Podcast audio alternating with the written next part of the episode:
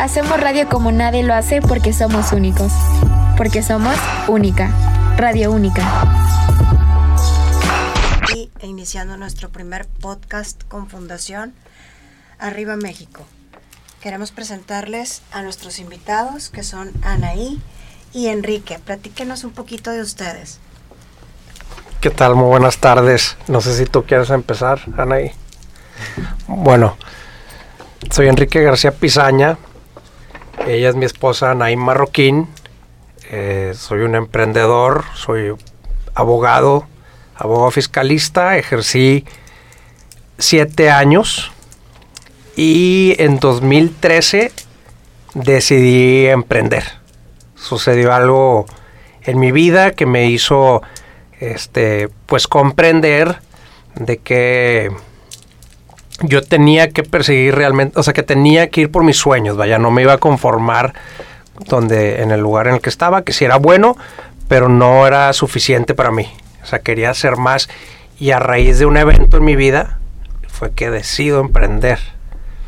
Este, y fue cuando empecé el desarrollo de cervecería Iturbide, con la cerveza y la Este marca dorada. ¿Qué viste? ¿Hacia dónde te llevaba? ¿Era un logro personal, un logro en familia?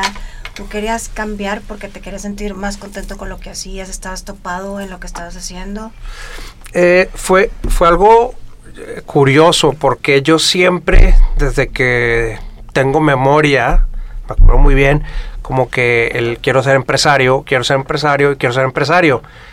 En un momento, este, bajo la escuela y directriz de, pues de, tienes que ir a la escuela y luego ir a un trabajo y tener un empleo seguro y cásate y listo. Yo iba por ese camino, pero yo siempre decía, voy a ser abogado, voy a trabajar en, el- en el- en uno de los mejores despachos de México, después de ahí voy a brincar. Es decir, pensé que tenías que pasar por ahí. Sí. Como que, ok, voy a primero entrar a este despacho de abogados, capitalizarme y con ese capital dar el, el- el brinco. Bueno, creo que la educación en México es como muy tradicionalista, sobre todo en Nuevo León, en donde de pronto te dicen, tenemos que estudiar, casarnos, juntar dinerito y todo lo que juntas lo tienes que apostar a algo y a ver si te va bien.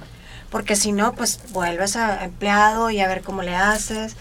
Y es bien interesante porque lo que están haciendo juntos como familia, porque eso es lo que queremos proyectar. Fundación eh, Arriba México es crear un entorno en donde las familias en México puedan apoyar a otras, con ejemplos, con ideas, con experiencias como la de ustedes, que puede darle una idea mucho más clara a los jóvenes, que es una tendencia bien importante.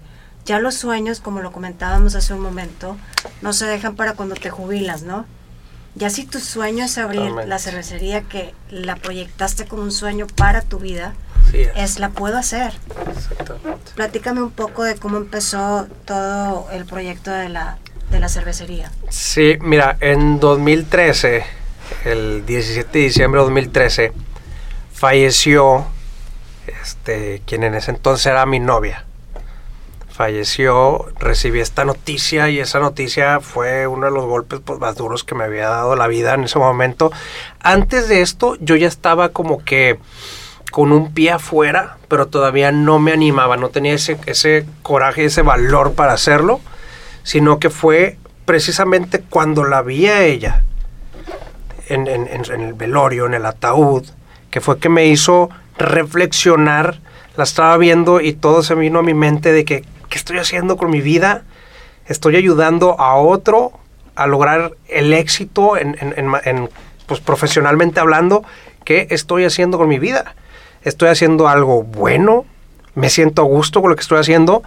La verdad es que en ese momento no sabía lo que, que- o sea, lo que iba a hacer. Tenía estas ideas de desarrollar este producto, pero no tenía la noción. Estaba en un despacho trabajando como abogado, no sabía nada de constituir una empresa, todo lo que se requería, desde la receta. Entonces ahí sabía lo que no quería, era seguir en este sistema. Ojo, no digo que sea algo que está mal. No digo que ser abogado esté mal, no digo que ser profesionista esté mal, ni trabajar en una empresa. Eso es lo más honrable que puede hacer una persona. Aquí lo que sí estaba mal es que si no resuena con tu corazón, con tu alma y con tu mente, estamos siendo incongruentes. Y si estamos siendo incongruentes, pues no se vale desperdiciar, como dices tú, toda una vida y llegar a esta jubilación para tener esta realización. Entonces ahí renuncié a mi trabajo. Renuncié a mi trabajo, este, saqué todos los ahorros que durante siete años había hecho, renuncié y me puse sobre la idea a trabajar todo el desarrollo, que la verdad es que fue uno de los desarrollos más pues sí fue tedioso, no fue fácil, desafiante, esa es la palabra, desafiante en cuestión de la receta, la marca, constituir la empresa cervecería Iturbide, estudiar al mercado, qué era lo que el mercado quería. Bueno, pues hace cuenta que toda una... Un parte aguas en tu vida de pronto plus. Saliste de tu zona de confort. Exactamente, salí de mi, de mi zona de confort. Yo creo que como que el universo me empujó como que yo, yo le puse un deseo al universo, así, ¿verdad? Te lo he platicado. Digo, yo, yo pongo el deseo, deseo y quiero hacer esto, pero el universo me ve de que no lo quiero hacer, dice, ándele, lo vas a hacer, lo vas a hacer a la mala, cabrón. Entonces lo hago a la mala. Y en el camino, sí, de todo este desarrollo, me encuentro pues con mi esposa, que amo con toda mi alma, y yo creo que ella es una emprendedora natural, puesto que finalmente salimos al mercado, salió la cerveza dorada y nos empieza a ir súper bien en los restaurantes. De pronto este éxito se convierte en una propuesta por parte de una de las cadenas más importantes de autoservicio en México. quiero hacer una pausa y quiero nada más decir, porque es bien importante para los jóvenes. Eh, platicabas que no es súper honrable tener un trabajo y estudiar si no hubieran tenido como que toda esta preparación académica, no hubieras tenido esta visión de qué tengo que hacer y si ya conozco lo que sí puedo, tengo que salirme de mi zona de confort para descubrir hacia dónde voy, que es el objetivo de mi vida y en el cual encuentras a la mujer que te va a acompañar para poder hacer este enlace y crear este sueño en conjunto, ¿no? Ahora bien, pegas en, en los restaurantes, te viene la cadena, el siguiente paso, ¿cómo deciden si darlo? bueno, de hecho fue algo súper, eh, ya lo puedo decir chistoso, pero en ese momento era de nervios, porque me acuerdo que en ese momento estaba apenas saliendo con Anaí. y teníamos muy poquito. Y alguien... ¿Nos presentaron? Me, no, no, no, no. O sea, nosotros nos conocimos y, y de hecho cuando yo le platiqué que me habían propuesto entrar a esta cadena, no sé si puedo decir marcas, este, 7-Eleven, este, a mí me invitaron a dar una conferencia en una en una inmobiliaria, era una conferencia de bienes raíces. Ahí empieza también ya la inmobiliaria. No, no, no, no, para nada. O sea, yo fui a hablar. en la ah, sí, como, exactamente, exactamente como que bienes raíces, bienes raíces. Fui a esta agencia de bienes raíces y expuse Dorada. En eso alguien me dice, ¿estás listo? Y la verdad, ¿estás listo para venderlas en el Eleven? Porque te puedo meter, la verdad es que no estaba listo. Esa es la respuesta, no estaba listo. En mi mente fue que, Enrique, no estás listo porque no tienes la capacidad de producción. de producción y menos ahorita. O sea, y menos ahorita. Entonces me acuerdo que estábamos cenando y le platiqué, este, como que, oye, ¿qué crees? Me habló 7-Eleven, que podemos hacer esto eh, y poder entrar a la tienda a vender. Pero no tengo ahorita la capacidad de producción que se necesita. Y ya. Para entrar. Para entrar en ese momento. ¿Qué sentiste tú en la cena? Pues mira, yo lo estaba viendo. Digo, desde que conocí a Enrique prácticamente su mundo era la cerveza. pero, pero platícame cómo lo conociste lo nos conocimos en Facebook y la primera cita fue a una galería de arte. Entonces fue súper romántico porque, ajá, fue súper romántico porque pues te invitan a cenar, no, él me invita a una galería de arte. Entonces todo con él era como que yo lo conocí y, me cayó muy bien, como niño bien y, y cuando él me, me plantea esto, lo de Dorada, pues yo en ese momento le quería decir, es que yo te quiero ayudar, pero mi mente decía, oye, pero lo acabas de conocer, no sabes qué persona es. Ya conocí a sus papás, de hecho, desde la primera cita los conocí. Y fue ahí como, qué chistoso, ¿no? Algo me decía, él que, es, que, él es. que fue una casualidad, no, no es que yo le haya presentado a mis No. papás de golpe. Sino ese, ese date al que yo le invité era una galería de arte de una exposición.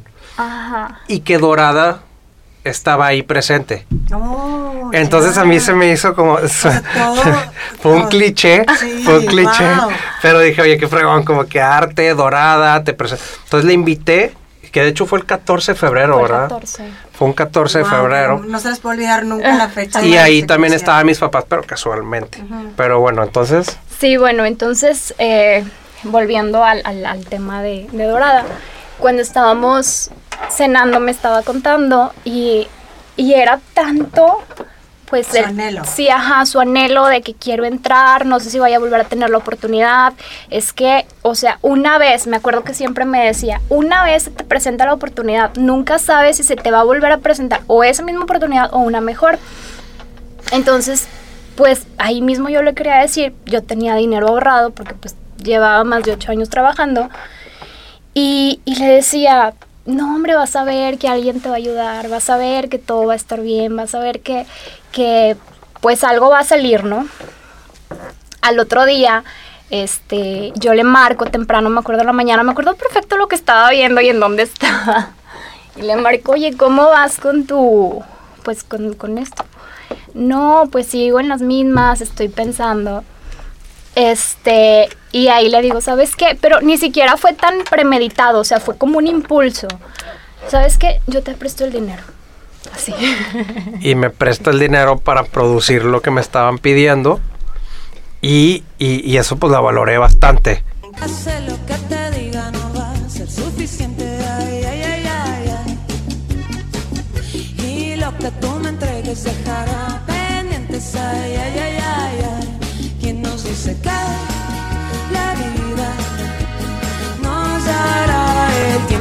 necesario? Tomar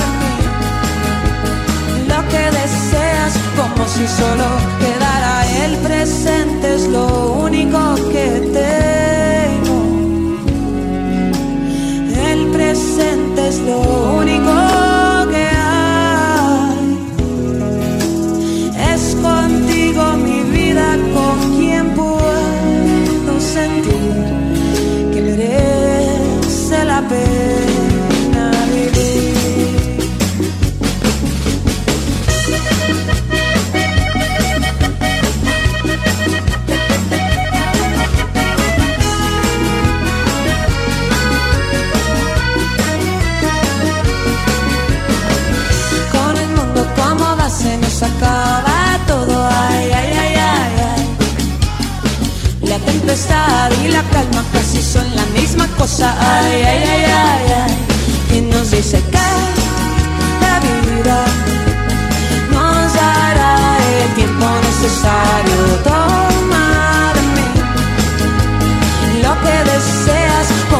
solo quedara el presente es lo único que tengo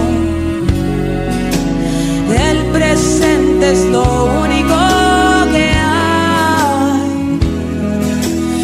Es contigo mi vida con quien puedo sentir que merece la pena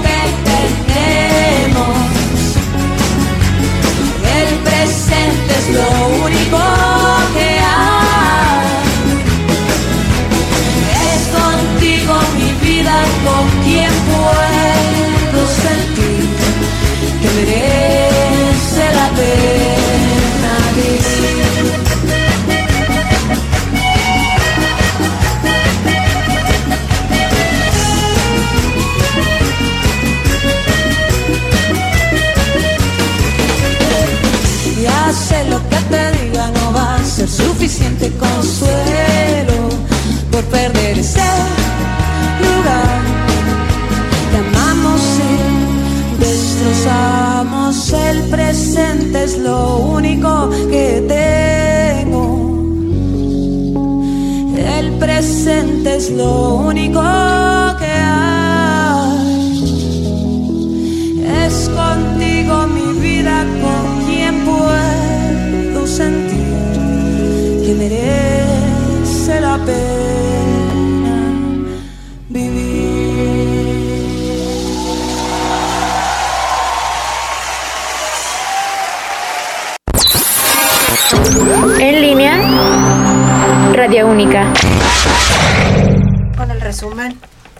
prestas el dinero por un impulso?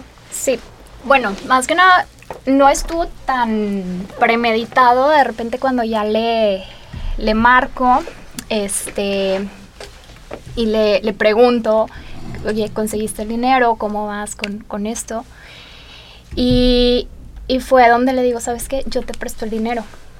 En ese momento, ¿qué pensaste tú? La verdad es que no lo podía, o sea, no lo podía creer porque habíamos salido pocas veces. Entonces sí pensé, dije, a la maíz, o sea, si yo fuera una mala persona, pues, simplemente, como ha habido muchos casos, corres y no te conozco y gracias. Pero la verdad es que esa inversión, más que fue una inversión, yo lo vi como, un- aparte de un préstamo, como algo bueno de su parte, este, muy agradecido.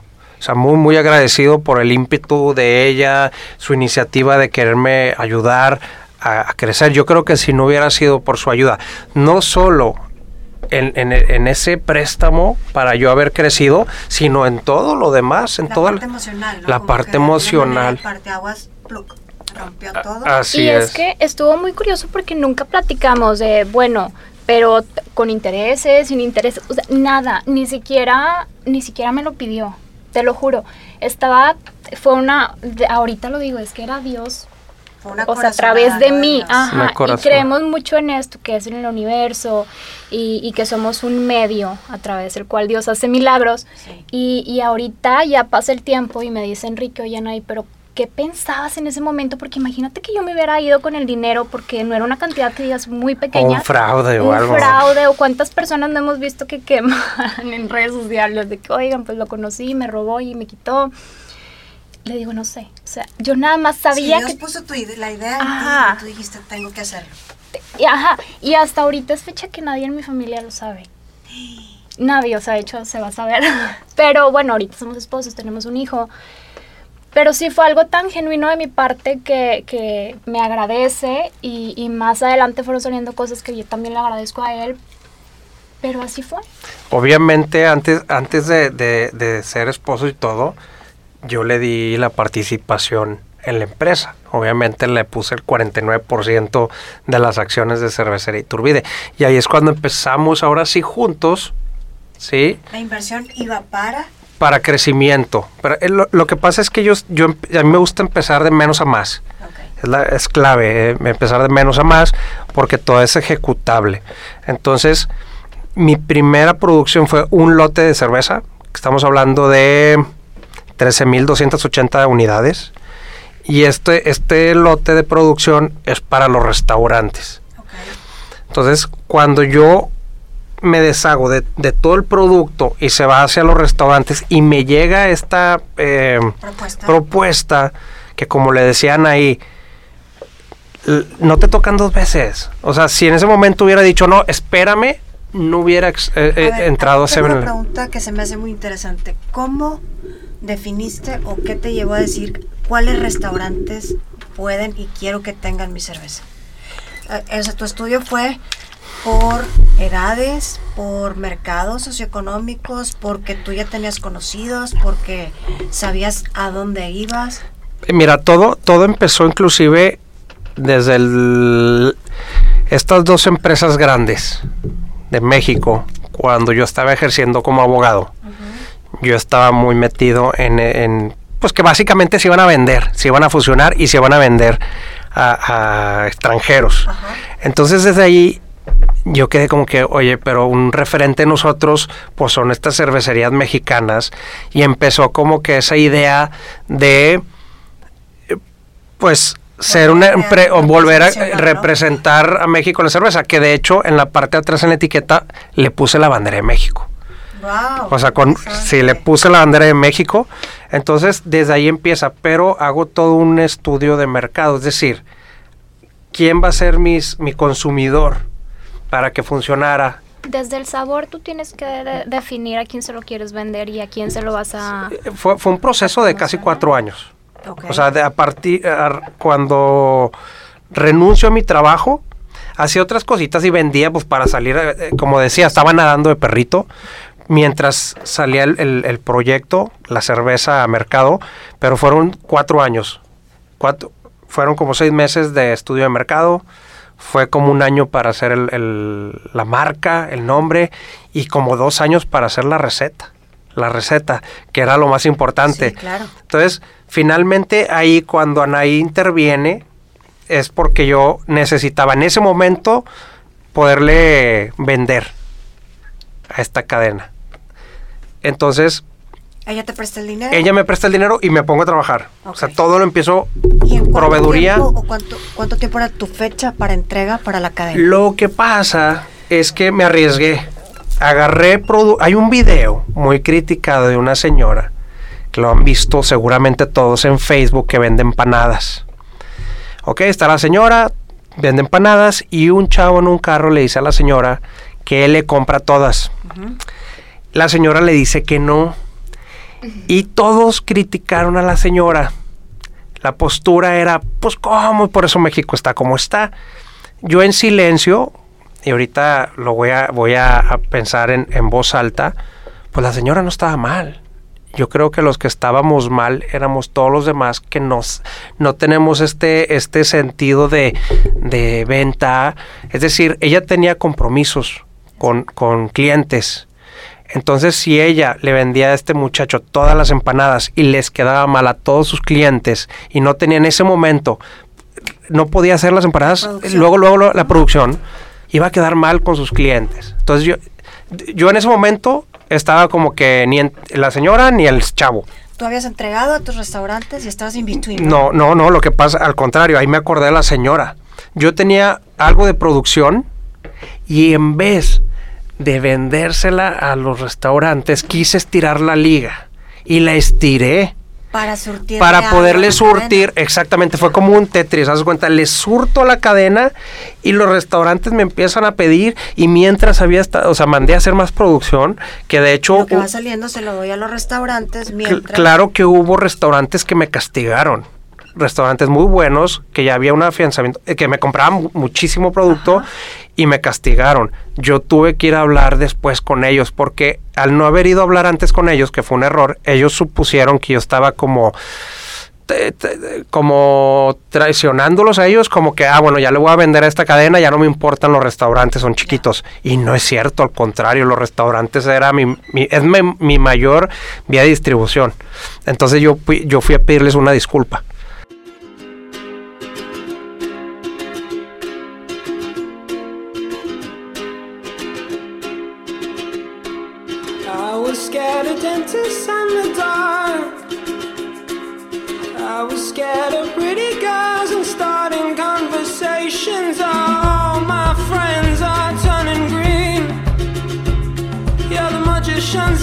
Assistant in their dream. Oh,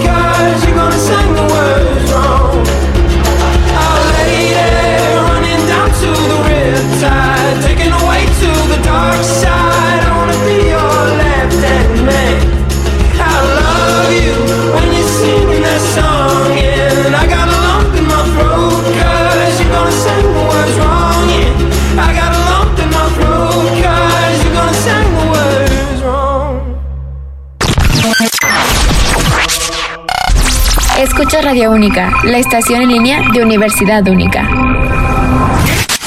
Vamos y quiero preguntarles cuál- cuáles han sido sus mayores adversidades una vez que ya estabas con esta liga estirada para poderle surtir a los restaurantes y que era un mercado importante para ti al cual no le habías avisado que tenías otro proyecto. Así es. Entonces, bueno, me la jugué. La verdad es que en ese momento tenía que jugármela, me la jugué, atendí a la cadena.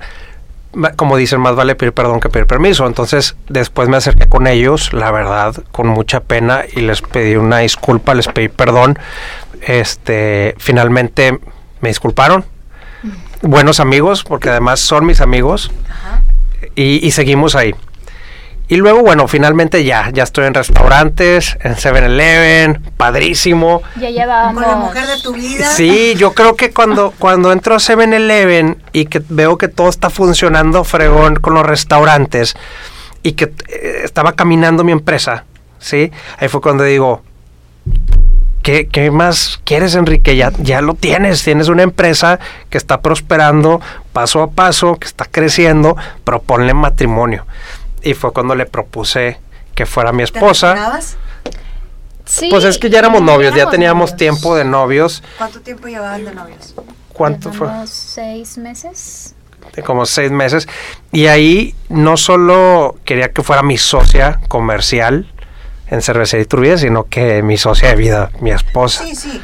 Cuando ella llegó a tu vida te transformó la vida, ¿no? Sentiste como algo había juntado las piezas y te había echado para adelante y te había dicho, yo Claro. te apoyo, te acabo de conocer, pero te apoyo y hay algo que quiere que... Y, o sea, que- y- y la verdad es que estamos resumiendo, pero muchas veces yo quise, o sea, est- estaba a punto de renunciar por todos estos piedritas en el, en el zapato que, bueno, como dicen, ¿no? La- las piedritas del mismo Ross, este, y ella siempre estuvo al pie del cañón apoyándome y no, y dale, y sigue, y, y sigues teniendo aire, continúa, continúa, continúa, y yo vi en ella muchos valores, muchos valores como mujer, en todos los sentidos, y fue cuando dije, es con quien quiero hacer vida. Finalmente nos casamos, hubo mucha cerveza dorada en nuestra boda. Este, sí, nos casamos y todo iba bien. Este, tuvimos a nuestro, o sea, decidimos tener un primer hijo y todo el proceso del embarazo, todo padrísimo. Muy, muy Íbamos a comprar cerveza. Bueno, obviamente yo no me la tomaba, pero hay videos donde voy al Oxxo, al Oxxo, perdón, al Seven, con mi panza así y abro la, la el Sí, refrigerador. ella embarazada comprando, pues bien padre, ¿no? Me imagino que todos los dos súper orgullosos de nuestro producto que estuvieran en Sí, este ¿no? tipo de Me tiendas. imagino gráficamente una foto con una chavista de esas, ¿no? Sí, bien, ella embarazada y, y todo, todo súper padre. La verdad es que muy agradecidos con Dios. Cuando de pronto, eh, sí, sí, estábamos en, en- digo, ya estamos en esta cadena, pero no solo esta cadena, sino que íbamos a crecer de tiendas. O sea, no nada más Monterrey, sino teníamos planes Guadalajara, México. La cadena te contrató o vamos, hicieron esta colaboración para solo Monterrey. No, siempre tienes que empezar igual con ellos, de menos a más.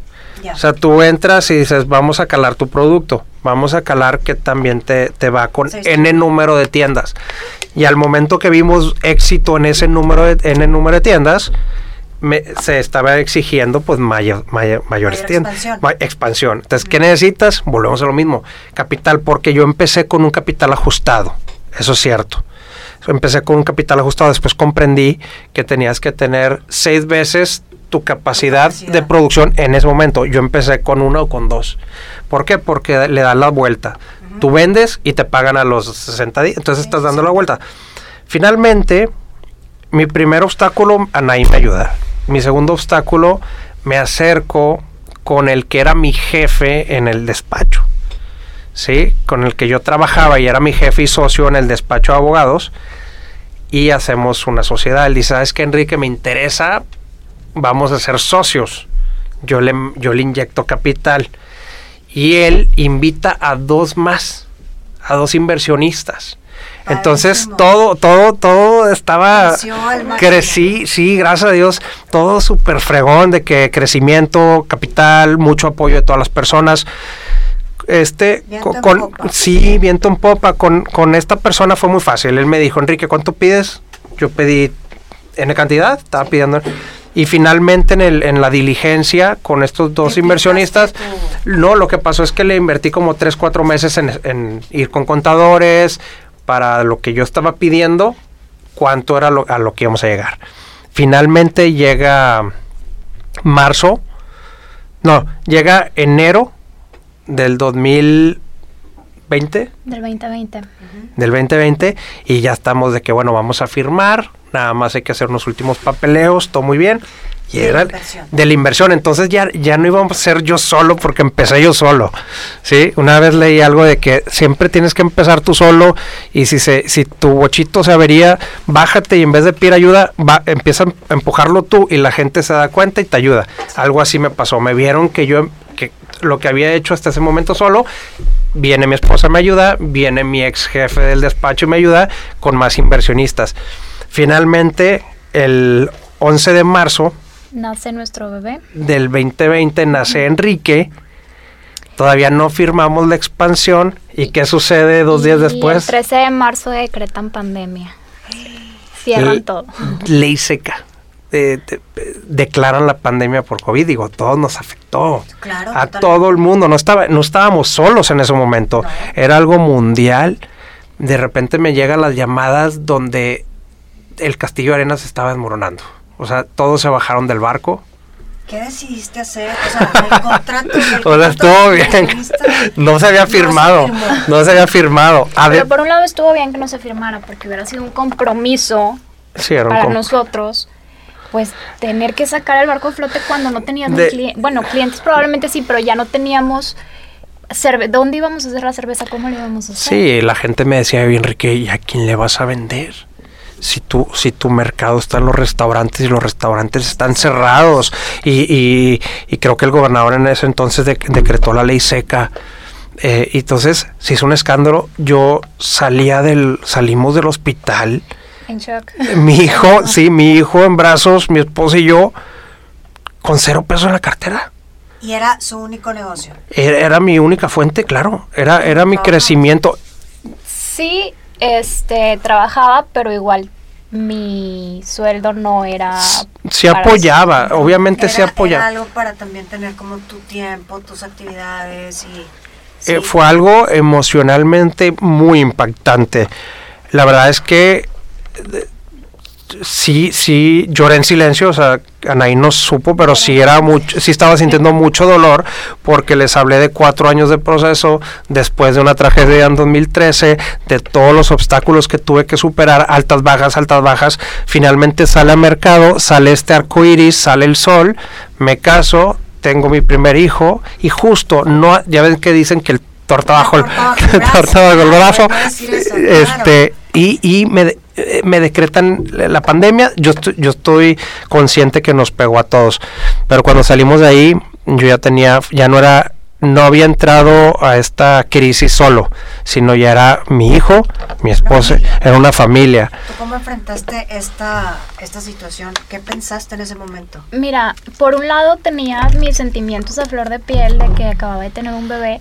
Más que pensar en la situación económica que estábamos pasando en ese momento, yo sentía, ¿a qué mundo traje a mi hijo? Porque estaba el COVID en su máximo esplendor, o sea, mi familia no me pudo ayudar en ese momento.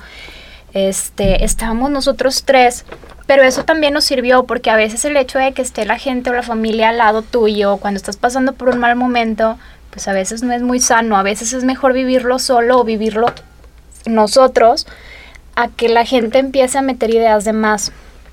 Este, siempre estaba tratando de apoyar a Enrique porque es muy importante también mencionar que cuando estás en pareja, si uno se cae, pues el otro, El otro no tiene levanta. permiso de caerse. Entonces yo lo veía y ve- veía que salía a la terraza y quería tomar aire y yo me quedaba adentro con el bebé y, y pues así era, así fue como pasó. Sí, se me iba, se me iba el aire, me acuerdo que todo era emocional, como que se me iba el aire y, y, y en ese, sí, ¿qué pa- voy a pan- hacer? ¿qué voy a hacer? Y, y no solo eso, sino que decía, a ver, ya lo logré una vez, lo podré lograr otra vez. Sí, y me acuerdo muy bien que cuando dos de los tres inversionistas se bajan del barco, uno de ellos, mi ex jefe, me dice, Enrique, yo me quedo contigo y yo soy el que hablo con él y digo, la verdad es que no es momento que inviertas en la empresa. Y entonces básicamente me nos quedamos solos.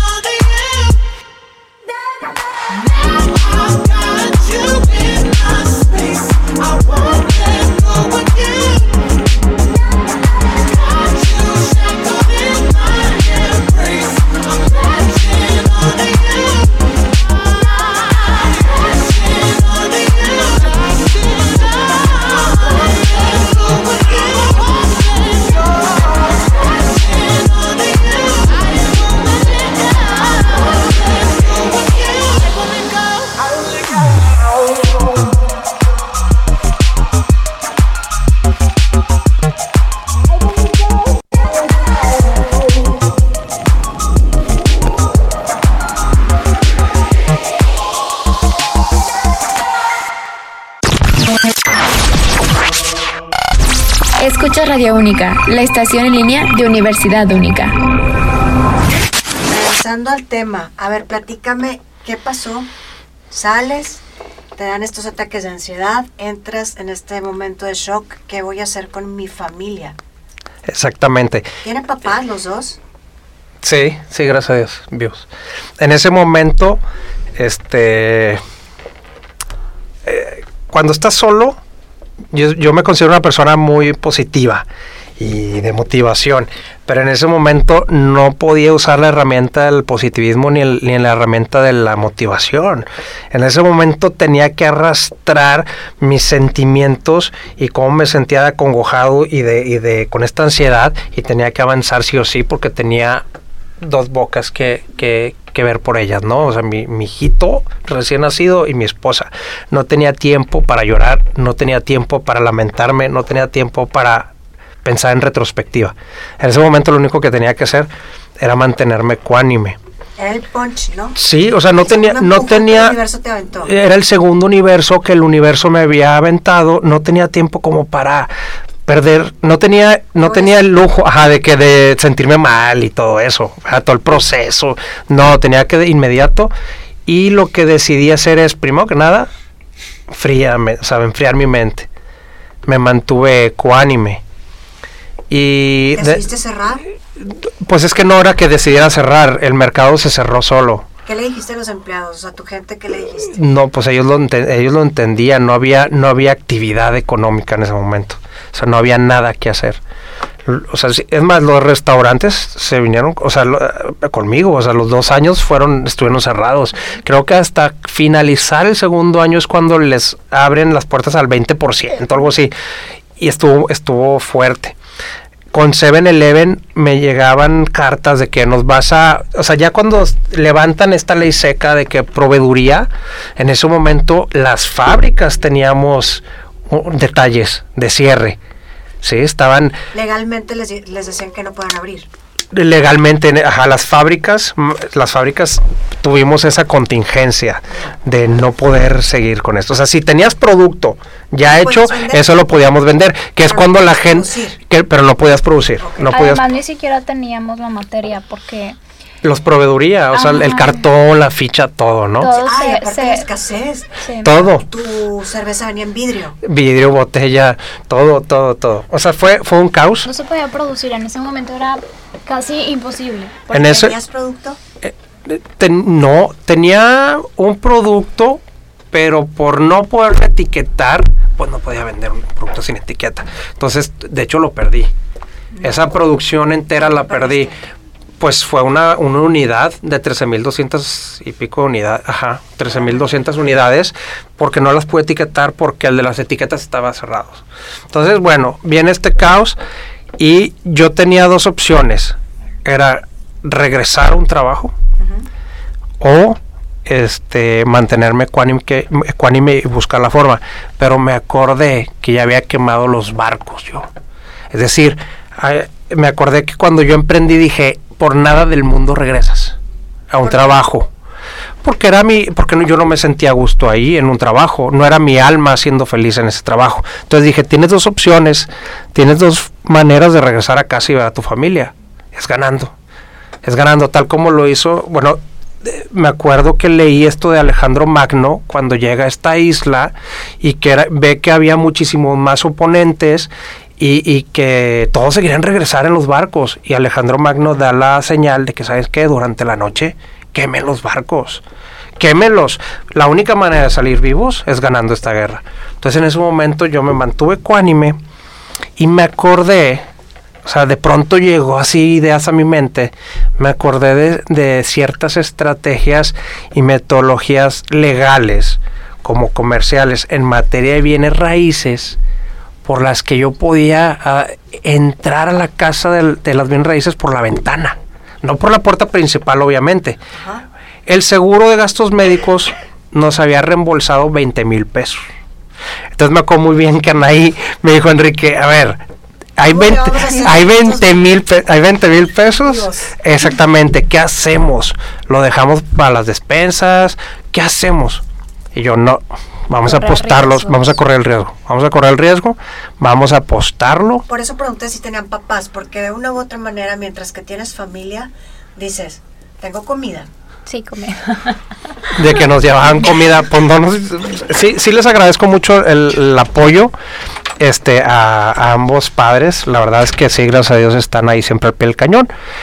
Pero ya como adulto, pues tienes que pues ver las, ver las formas, ¿no? Entonces decidí poner en juego estos 20 mil pesos obviamente con permiso de mi esposa porque teníamos que estar los dos de acuerdo.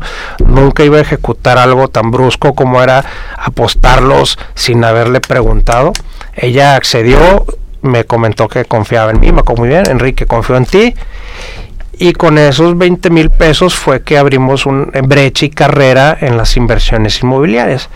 Y finalmente fue que constituimos la empresa Marroquín Desarrollos Inmobiliarios SADCB, que precisamente el nombre lo puse en agradecimiento, el nombre es el apellido de mi esposa, en agradecimiento a todo el apoyo que me ha dado, al apoyo que me dio cuando estábamos en crecimiento con Cervecería Iturbide. Entonces, estas estrategias en materia de bienes raíces que ejecuté, gracias a Dios, nos salió bien, que nos permitió empezar con una unidad de negocio, sí, que yo les llamo máquinas automáticas de flujo de efectivo, sí, les llamo son ingresos pasivos y esta unidad de negocio nos permitió crecer y al día de hoy tenemos cuatro unidades de negocio y la desarrolladora. Entonces, eh, eh, el nombre es en alusión al apellido de mi esposa en agradecimiento. Ok, y después de revisar toda esta, esta, esta eh, pues su vida y todo esto, ¿qué, qué podrían ustedes rescatar de todo ello para, para las personas que nos escuchan de, de lo, lo difícil que es de pronto, ¿no? Eh, tener obstáculos y sa- salir adelante, ¿no? Con, con estas ideas que ahorita tú dices retomé, ¿no? Y logré llevarlo al, a, a la inversión, ¿cómo se llama? Y, y agarrar el riesgo. Así es. Fue un riesgo que tomé porque a lo mejor y no me, no me iba a funcionar y llegaba a casa sin los 20 mil pesos. Gracias a Dios, estos 20 mil pesos fue parte de, o sea, fue una herramienta que utilicé para constituir ciertas unidades de negocio que nos permitieron capitalizarnos nuevamente. Así que no solo me capitalicé una vez más y constituí una empresa de inversión a través de los bienes raíces, sino que estas estrategias en materia de bienes raíces me permitieron pues ahora sí que salvar a mi familia y salvar a Cervecería Iturbide, puesto que vamos a volver a salir al mercado, de hecho con una presentación este en otra eh, en otra edición, en, otro tipo de presentación y pues vamos a, a volver, ¿verdad? We're coming back. Qué, qué, qué- qué excelente noticia. ¿Cuándo la tenemos? Aproximadamente el otro año. El próximo año ya estaremos de vuelta en el mercado, así es. Gracias a Dios. Y pues que no se desanimen, digo, a veces los vientos no son tan favorables y uno piensa que el destino está tratando de decirnos que no es por ahí. Pero no siempre es así. A veces las cosas pasan por algo y, todo lo que pasa, sea bueno o sea malo, te deja algo. Entonces hay que aprender de ese algo para que puedas levantarte o seguirlo o hacerlo mejor y echarle ganas y seguir y eventualmente vas a crecer o lo vas a lograr. Sin duda. Me, me encanta esto de, aunque se suene una frase cliché, de Sí, claro. por algo pasan las cosas, pero me, encantó para cerrar esta emisión y sobre todo también lo que dijiste, es importante tomar el riesgo para poder hacer algo, ¿no? Para poder hacer un cambio de vida. Todo. Les agradecemos muchísimo su participación, Enrique, Anaí. Qué placer. No, al contrario, gracias a ustedes por la invitación. Gracias, gracias. Primera emisión, ¿no? Este, inaugurado con, con una, con una hermosa historia y con una hermosa familia. Gracias. Gracias, gracias. Compartieron gracias. todo esto. Nidia, Pues gracias por venir, por estar con nosotros, compartir toda la historia, estos encuentros que tuvieron con el arco iris y cómo a veces el universo te empuja para llevarte algo mejor. Es correcto. Así es. vamos a estar siempre agradecidos, aquí tienen las puertas siempre abiertas cuando nazca el siguiente bebé, cuando nazca el siguiente proyecto. Vengan a compartirlo con nosotros. Claro. Claro que sí. Muchísimas gracias a Pedro también que nos está apoyando y a los chicos de cabina. Gracias. Gracias, gracias.